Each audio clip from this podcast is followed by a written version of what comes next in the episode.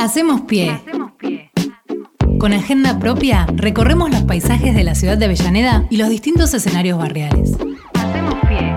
Hacemos pie. Hacemos pie en el territorio. Otra comunicación para contarte lo que hacen las universidades nacionales. Otros contenidos con compromiso social para una comunicación pública, plural, igualitaria y democrática. PIE. Pie. Paisajes y escenarios. Por Radio UNDAV, la radio pública de la Universidad Nacional de Avellaneda.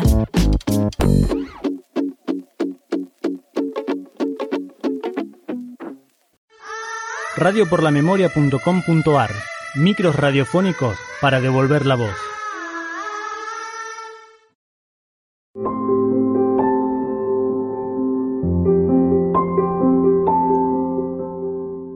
Elizabeth Patricia Marcuso nació el 28 de agosto de 1956 en el partido de Tigre, provincia de Buenos Aires. Estudiaba ciencias de la educación en la Universidad de Mar del Plata y trabajaba en un laboratorio. Militaba junto a su pareja Walter Claudio Rosenfeld en Juventud Universitaria Peronista y en Montoneros. Visitaban villas, llevaban comida, tenían reuniones. En 1977, la historia cambiaba para muchos argentinos, entre ellos la familia Marcuso. El 19 de octubre, Patty, como la llamaba su familia, fue secuestrada junto a su marido en su domicilio en Mar del Plata. Ella, de 21 años, estaba embarazada de tres meses. Estuvo detenida en el centro clandestino que funcionó en la base naval de buzos tácticos de Mar del Plata. Luego fue llevada a la ESMA para dar a luz. El 15 de abril de 1978 nació Sebastián, quien ocho días después fue entregado a su abuela junto a una carta. Al día de la fecha, Patricia continúa desaparecida.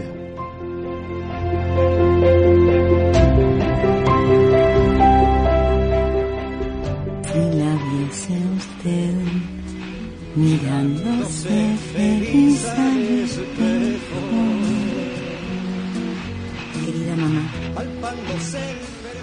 Hoy después de tanto tiempo sin saber de mí, recibís noticias mías por esta carta.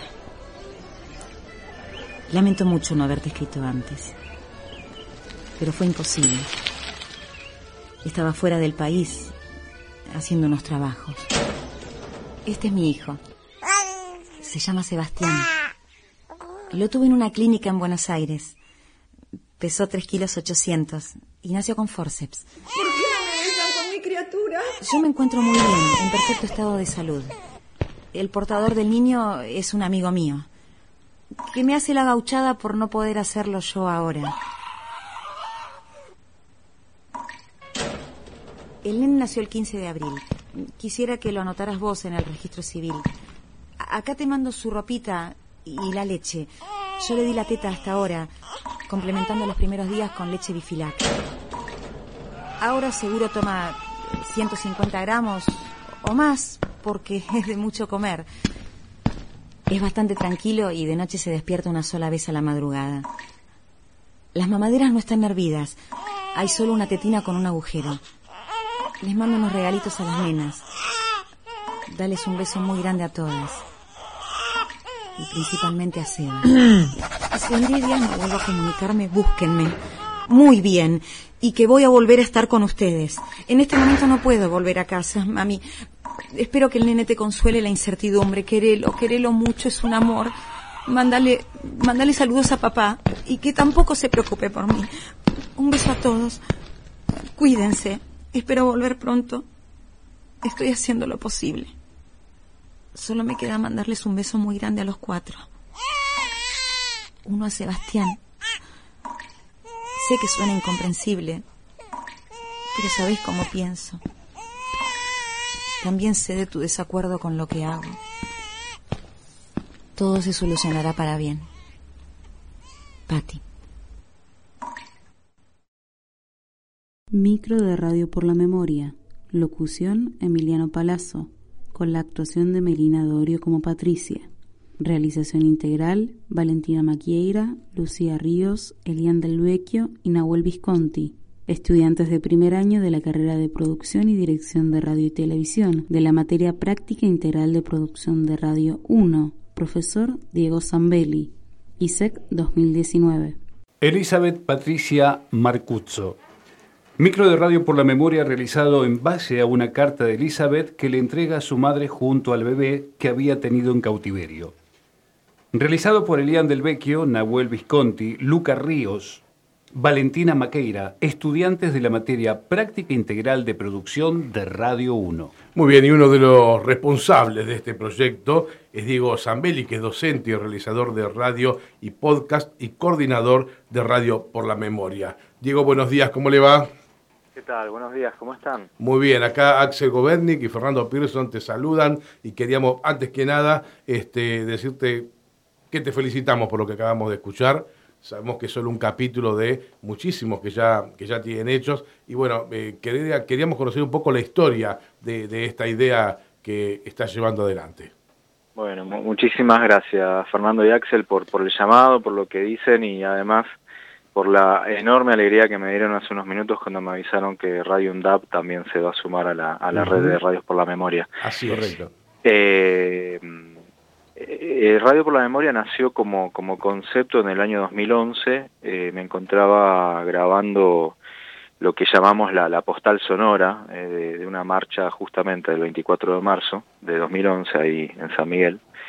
Y, y seguramente ubican esas fotos típicamente en blanco y negro que suelen llevarse a las marchas o que se ponen en las sillas en los juicios este, por delitos de lesa humanidad, eh, y, las miraba y, sentía como que esas imágenes le devolvían de alguna manera la, presencia, el rostro a, esas personas desaparecidas por la dictadura cívico-militar. Y me preguntaba eh, cómo podría ser la radio eh, para, para devolverle simbólicamente la voz, ¿no? para restituir simbólicamente la voz. Y eso al año siguiente se transformó, al mismo tiempo yo estaba buscando un trabajo práctico integrador para mis estudiantes, y al año siguiente empezamos con la producción de los micros de radio por la memoria, que consisten, como ustedes bien escucharon recién, hay una primera parte que es una biografía, que, que a lo que apunta es a, a humanizar, ¿viste? Siempre hablamos, bueno, de desaparecidos, desaparecidas, no, hablemos de fulano de tal, fulana de tal, este, cómo era, dónde nació, este, cómo creció, eh, qué le gustaba, qué hacía, Mm, conocer a la persona, humanizar es el término. Y mm. después la segunda parte, eh, que generalmente es un radioteatro, como lo que acabamos de escuchar, eh, pero también hay otras piezas eh, que se desarrollan como radioarte, mm. están todas basadas, mejor dicho, todas esas partes, esos radioteatros o radioartes están hechos a, partir de alguna creación que hayamos podido recuperar en, el proceso de producción de la persona desaparecida. Eh, eh, comenzamos con cuentos, poemas, cartas, algún artículo periodístico, pero después fuimos abriendo el espectro y la realidad es que hasta el día de hoy hemos trabajado con todo lo que mencioné y además con cosas impensadas en algún momento, como por ejemplo un reloj despertador hecho artesanalmente por una víctima del terrorismo de Estado para regalárselo a su mujer. Eh, también, bueno, dibujos, tejidos, o sea, todas creaciones donde, donde la persona que estamos conmemorando haya dejado algo de su esencia, haya dejado algo de su impronta. Eh, por ahí es más claro entenderlo en un cuento o en un poema o, mm. más aún en, un artículo periodístico, por ejemplo, eh, pero también hay algo de eso y, ahí es muy, muy importante también el trabajo de producción periodística que se hace, eh, con estas otras cosas que parecen un poco más difíciles como un reloj, un reloj despertador o, o, un tejido hecho en la escuela primaria. Bueno, la idea es lo más fiel que se pueda, tratar de contar, de transformar en sonido aquello que fue creado por la persona. Y entonces al ser difundido a través de, los episodios, decimos que metafóricamente le estamos restituyendo la voz. y, eso cierra con lo que hacemos desde hace, esta es la quinta edición, eh, lo que hacemos los 24 de marzo con la red de Radios por la Memoria, convocando emisoras de todo el país y de todo tipo para que eh, difundan. durante la jornada alguno de estos micros. Diego, buen día, Axel te habla. Buen día. Eh, quería preguntarte cómo, cómo buscan la bio de cada persona, es decir, cómo, cómo llegan a, los testimonios, a las cartas, a, todos los efectos que tienen, digamos, con la representatividad de la persona que buscan y cómo eligen a esa persona. Bueno, cada equipo, eh, esto se hace, es un trabajo en grupo, Mm. eh, y cada equipo es responsable de la producción integral, por lo tanto tienen que ir contactando, ir buscando este, sobre quién podrían trabajar.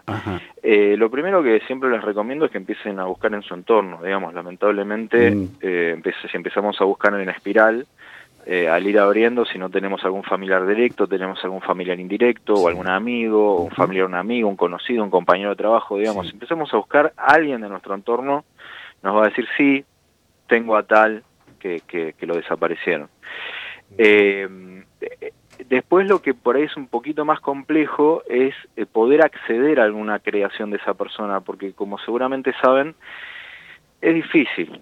Eh, o porque los militares este, en el momento del secuestro rompieron todo, se llevaron todo, porque por miedo las familias, por miedo por, man- digamos, por, porque se hace lo que se puede con el dolor, este, a veces bueno se han deshecho de las cosas eh, y bueno y por el transcurso de los años entonces esa parte suele ser la que en, en general hay mucho interés cuando nosotros contactamos primeramente a familiares, a veces amigos, conocidos, y en general la respuesta es sí, qué bueno, qué copado, que ese es el miedo de los estudiantes que son de primer año de una carrera de nivel superior y en general dicen, no, pero se van a poner mal, van a- los voy a hacer llorar, ¿viste? Esa cosa que, Claro, claro, que, te- claro. que- que tenemos los que empezamos alguna vez y bueno, nos toca abordar cosas complejas.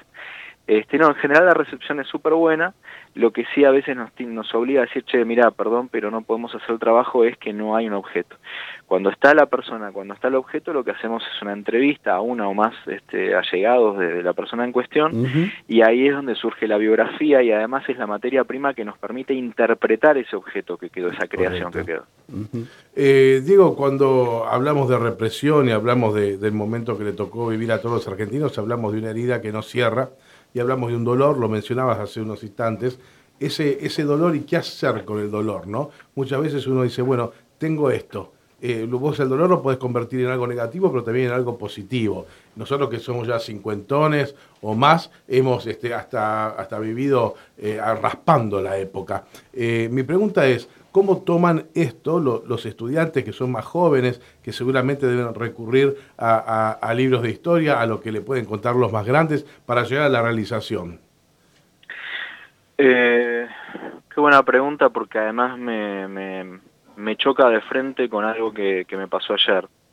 A ver. Eh, en general, con los estudiantes de nivel terciario que tienen en promedio, eh, digamos, entre, qué sé yo, 18 y 20 cortitos años, después obviamente tengo estudiantes más grandes, pero en general son de, esa- de ese rango. Sí. Eh, te diría que la gran mayoría eh, sabe perfectamente de qué estamos hablando y en muchos casos, no en todos, pero en muchos casos hasta ahí un apasionamiento por esto. O sea, les contás la idea y es algo que les toca una fibra, o sea, que hay compromisos previos o aunque sea una idea previa y se enganchan. Como mucho sale esta cuestión de...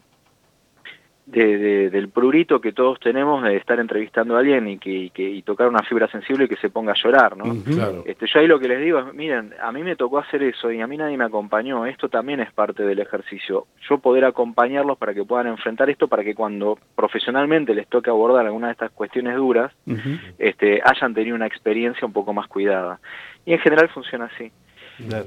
Ahora, lo que no hay en general es desconocimiento. Eh, Sí, con, con cuestiones, bueno, históricas por ahí más puntuales, hay confusiones con agrupaciones este, políticas, qué Ujú. sé yo, pero eh, son detalles. No, y se, se puede ir este, corrigiendo eso. Absolutamente. De pronto, eh, charlándolo con estudiantes de ni- de nivel medio, este, de, de- de los primeros años del, del secundario, ya no me encuentro con eso mismo. Eh, de hecho, me encuentro con muchas preguntas acerca de, o sea, con muchas dudas acerca de qué ocurrió el 24 de marzo, que se conmemora en el Día de la Memoria por la Verdad y la Justicia. Ajá. Claro, como si hubiera pasado un día determinado. Como si hubiera un salto generacional. Claro, claro. como si tuviéramos todavía llegando a nivel superior, o por ahí, bueno, porque lo ven más adelante, no lo sé, digamos, Sí, me, me sí, topé sí. con esto ayer, dije, opa, eh, ¿qué pasó acá? ¿Es una cuestión de que todavía no lo han visto o que hubo un quiebre en algún punto, como se habló, digamos, tuvimos un, un cambio de gobierno en el medio Claro que sí. y un cambio clarísimo de las políticas este, eh, enfocadas a estas cuestiones? Los derechos humanos, sí, claro. Exactamente, ¿se hizo un vacío en esto o no? ¿Qué pasó? Bueno, en algunos años me daré cuenta. Eh, ¿Lo discutís a veces este, este tipo de cosas, digamos, de por qué este, los chicos no pueden comprender por qué es el Día Nacional de la Memoria y la Verdad y la Justicia? Eh, ¿Se discute eso? ¿En, tu clase lo, lo llevas eh, al tema? No, porque como te decía, hasta ahora nunca surgió como, como no, che, no sé qué pasó, no tengo idea, o este, qué bien que hicieron los... No, no, la verdad es que nunca me pasó.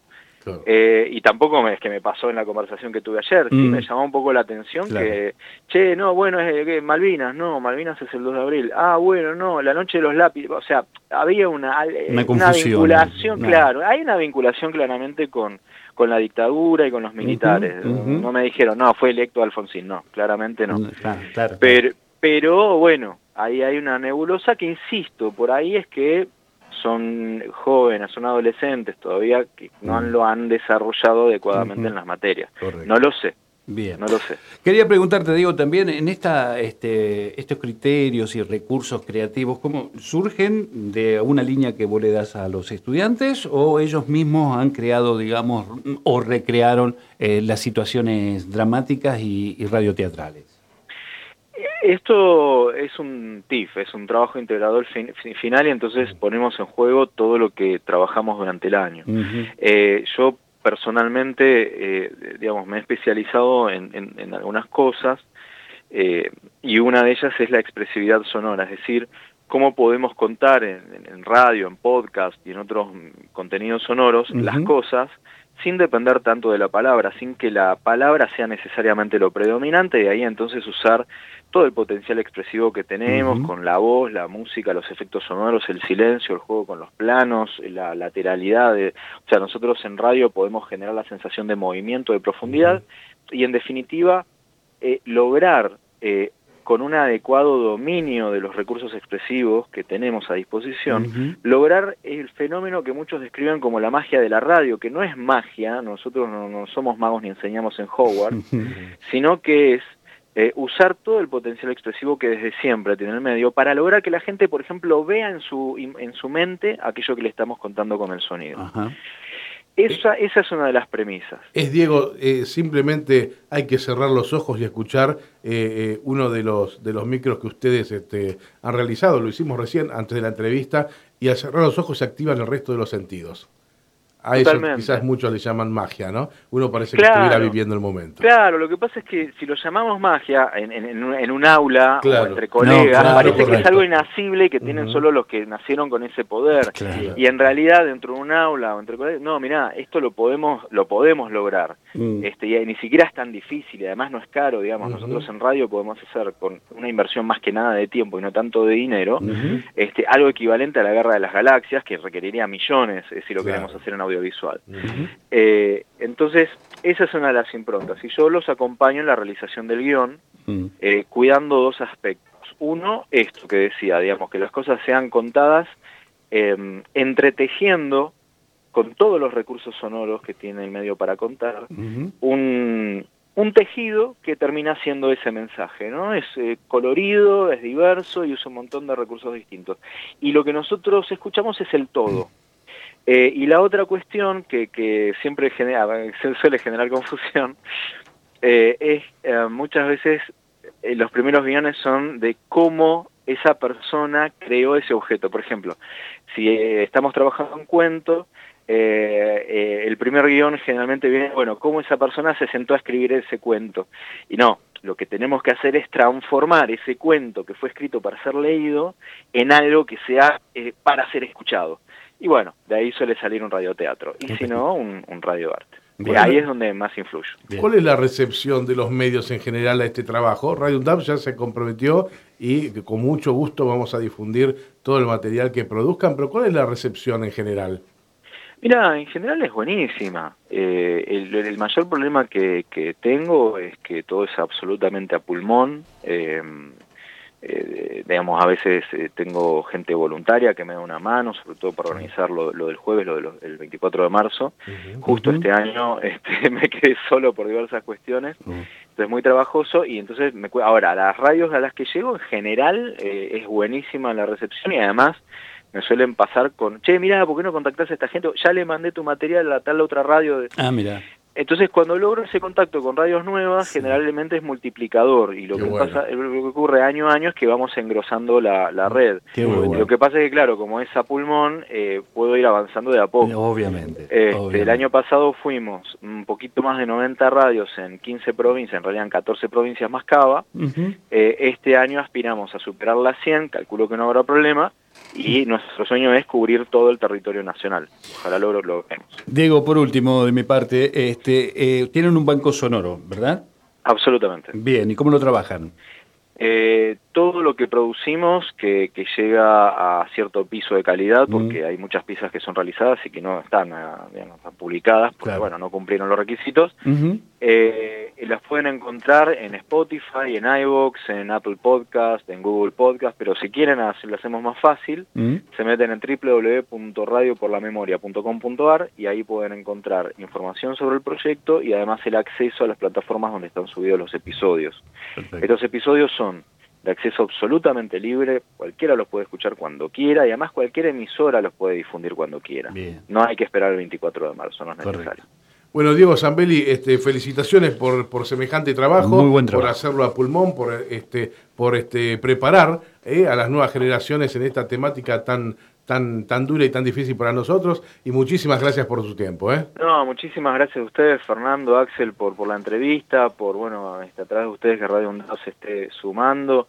Y, y, también aprovecho que estoy saliendo por esta radio para invitar, porque por ahora los vienen haciendo mis estudiantes, pero la idea es que otros estudiantes que en otras materias, que en otras carreras este, se empiecen a hacer estos micros y los vamos a subir, los vamos a difundir. Así que estamos al servicio este, para dar toda la apoyatura que sea necesaria, sin ningún tipo de costo, obviamente, este, todo a pulmón, pero con mucho compromiso. Un abrazo grande, Hasta Diego. cada momento. Ustedes, gracias. Hacemos pie. Hacemos pie. Con agenda propia, recorremos los paisajes de la ciudad de Avellaneda y los distintos escenarios barriales. Hacemos pie. Hacemos pie. Hacemos pie en el territorio. territorio. Otra comunicación para contarte lo que hacen las universidades nacionales. Otros contenidos con compromiso social para una comunicación pública, plural, igualitaria y democrática. PIE. Pie. Paisajes y escenarios.